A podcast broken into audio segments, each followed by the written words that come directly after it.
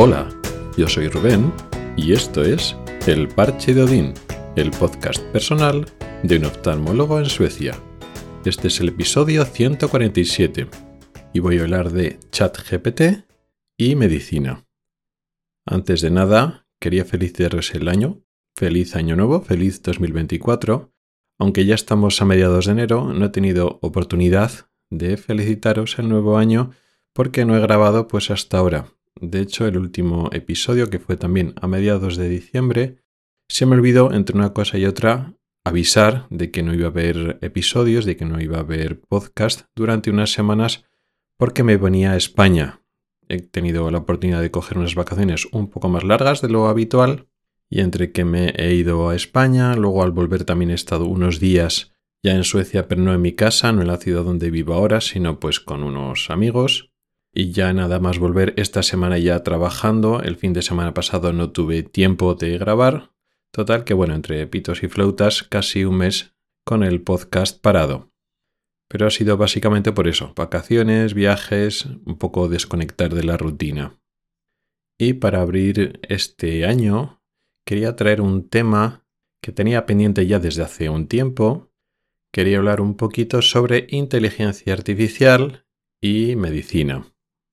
A raíz de un artículo en, una prensa generalista de hace ya un año o casi un año más o menos. Pondré enlace en las notas del programa. Un poco a raíz de ChatGPT, que es un poco lo que ha revolucionado ya el mundo de la inteligencia artificial y lo ha hecho sobre todo conocido a la población general. Y es que el uso de la inteligencia artificial y su aplicación en medicina es de ya hace bastantes años y su uso práctico, aunque va lento, muy lento, todas estas herramientas, cualquier herramienta diagnóstica, terapéutica en el ámbito médico, tiene que pasar mucho tiempo y muchas pruebas para validarse, pues porque bueno, la salud es algo serio y queremos garantías, pruebas de que no estamos haciendo más mal que bien. Y con la inteligencia artificial pasa lo mismo. Tiene resultados prometedores, pero se tarda hasta que eso llega a la práctica. Pero mucho antes de que apareciera ChatGPT, pues herramientas diagnósticas basadas, pues, por ejemplo, en imagen, en el ámbito de la radiología, también de la oftalmología, pero muchos más, están dando resultados muy prometedores, asombrosos, y que ya se empiezan a utilizar, pero se van a utilizar muchísimo más. Pero eso la gente no la conocía mucho, se queda en el ámbito de los que le interesa de los profesionales y también de los que muestran interés especial, ¿no? Pero realmente ha sido ChatGPT y bueno, otras inteligencias artificiales que se dedican a procesar lenguaje en el sentido amplio, es decir, que tú hablas con ellos y te contestan y te dan una información que es sorprendentemente elaborada, sorprendentemente como un humano, por decirlo así, ¿no? Te quedas con la duda si realmente con ese sistema realmente está razonando porque muchas veces lo parece. Al margen de que tenga mucha información por detrás, pues eso, los resultados son asombrosos, incluso los que son ciertamente entendidos y aficionados a la tecnología, pues ChatGPT ha revolucionado ¿no? el, sistema y lo que el concepto de inteligencia artificial. Y a raíz de eso, pues bueno, han salido pues noticias de ese tipo, ¿no? A, través del miedo de decir, bueno, pues la inteligencia artificial nos va a quitar el trabajo, nos va a sustituir a todos o a casi todos los trabajos que no sean meramente manuales, aunque también es cierto que muchos trabajos manuales también van a ser sustituidos por los robots, o sea que digamos que no estamos nadie a salvo de la tecnología, si se ve como algo negativo en vez de como algo positivo. En fin, el caso es que la medicina tampoco se salva de ese pensamiento. Y bueno, pues el, el artículo habla de que ChatGPT aprobaría el examen MIR, el del año pasado, el de 2023, y entonces parece que ya la sensación es que, bueno, que la, inteligencia artificial y la tecnología ya está por delante de lo que pueden hacer los médicos humanos. Nada más lejos de la realidad, pero que está mal planteado, no es la tecnología contra los humanos o los médicos tradicionales frente a lo que pueden hacer en el ámbito de la medicina una inteligencia artificial. Al contrario. Leyendo el artículo, además es que, bueno, pues es clickbait, es, bueno, tontería. Eligen 20 preguntas de las 250 o 260. Eligen solo 20 preguntas y cuando he echado un vistazo a las preguntas es que han cogido las más fáciles. Y dice en el artículo, no, hubiera probado porque solo fallan 5, solo fallan un 25%. A ver, el examen MIR no es de aprobar o suspender. El examen MIR tú sacas una puntuación y con esa puntuación, pues en función de cómo quedas tu puntuación con respecto a los demás, pues podrás escoger la especialidad y el sitio que quieres o no. Y hay que tener en cuenta que las preguntas MIR restan, con lo cual si de las 20 fallas 5, pues no es que hayas sacado 15 bien, porque las 5 mal restan. Pero es que encima lees el artículo y no, no es que haya solo fallado 5, ha fallado 5 y otras 5 dicen que es que no ha dado, la, la, respuesta es ambigua, no dicen que ha fallado, pero tampoco ha acertado. Con lo cual realmente solo 10 de las 20, solo 10 están bien. Y como hemos dicho que las malas restan, pues a mí no me salen las cuentas. Pero es que además han cogido las preguntas más fáciles. Ahora en el examen MIR cada vez hay más preguntas de tipo clínico. Te ponen un caso clínico. Tal persona de tantos años que tiene estos síntomas y luego tiene estos otros síntomas. O sea que se trata de razonar.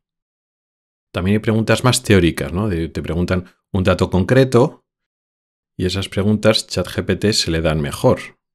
También puede fallar, pero se le da mejor cuando son preguntas como muy concretas, dato más concreto, más teórico, que si puede estar en su base de datos te contestan eso. Y efectivamente, de las cinco que ha fallado, eran todas o casi todas las preguntas clínicas, donde hay que razonar, pues falla estrepitosamente.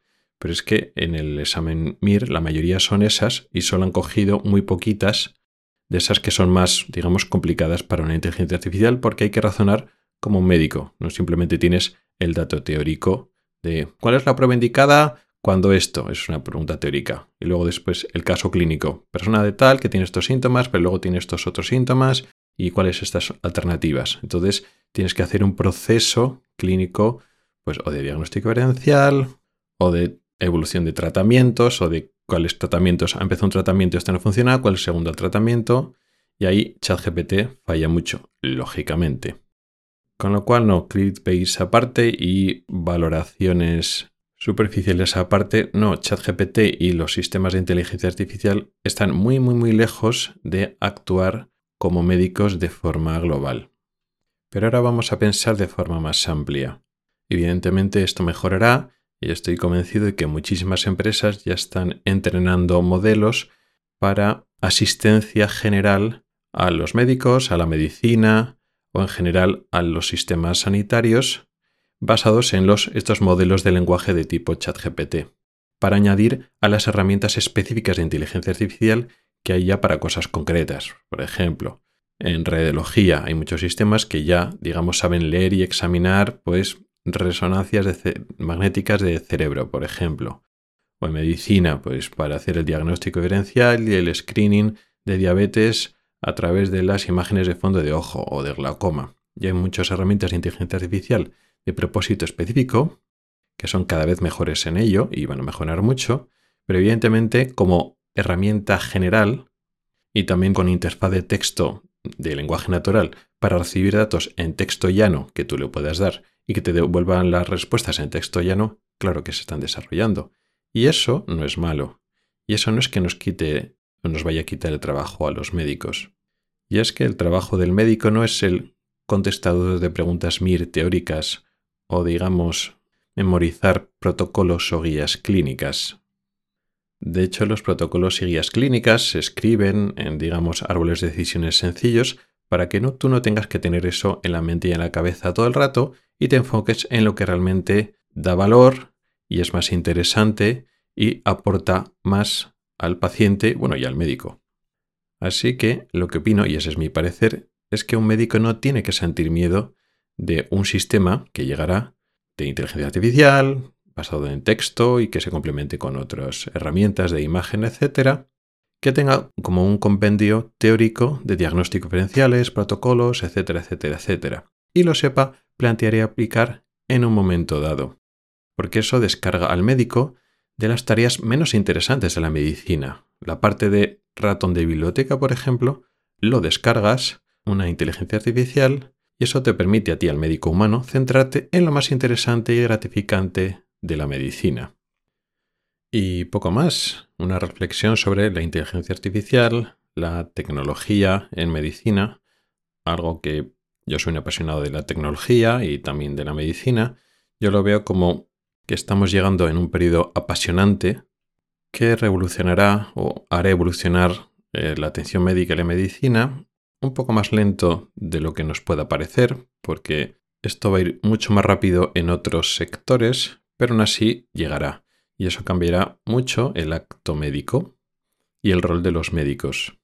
Y sí, el que sea un negacionista y el que no quiera adaptarse, el médico que no quiera adaptarse a utilizar las herramientas de inteligencia artificial como sus herramientas, pues se quedará desfasado y entonces habrá una desventaja competitiva si lo queremos ver así. Pero yo sí, yo tengo ganas de que lleguen la inteligencia artificial y sea mi herramienta de trabajo, entre otras tantas. De la misma manera que yo cuando opero cataratas no opero solo con, un, con una pinza y un bisturí, sino hay un aparato, el facoemulsificador, que es una máquina, vamos a decir, inteligente o elaborada, y tengo que aprender a utilizar esa máquina para operar, y entonces esa máquina y yo formamos un tándem. Para operar, el que opero soy yo, pero estoy utilizando herramientas tecnológicas avanzadas que tengo que aprender a utilizarlas, pues para mí el uso de la inteligencia artificial es lo mismo. Necesita que yo me tengo que adaptar y aprender a utilizar esa herramienta y eso me, va a permitir ser mejor cirujano o ser mejor médico. ¿Y qué opinas tú? ¿Crees que la inteligencia artificial va a cambiar tu trabajo o tu actividad? Puedes comentármelo y compartir tus opiniones por las vías de contacto habituales. Gracias por el tiempo que has dedicado a escucharme. Tienes los métodos para contactar conmigo en las notas del programa. Nos oímos la próxima semana. Hasta el próximo episodio.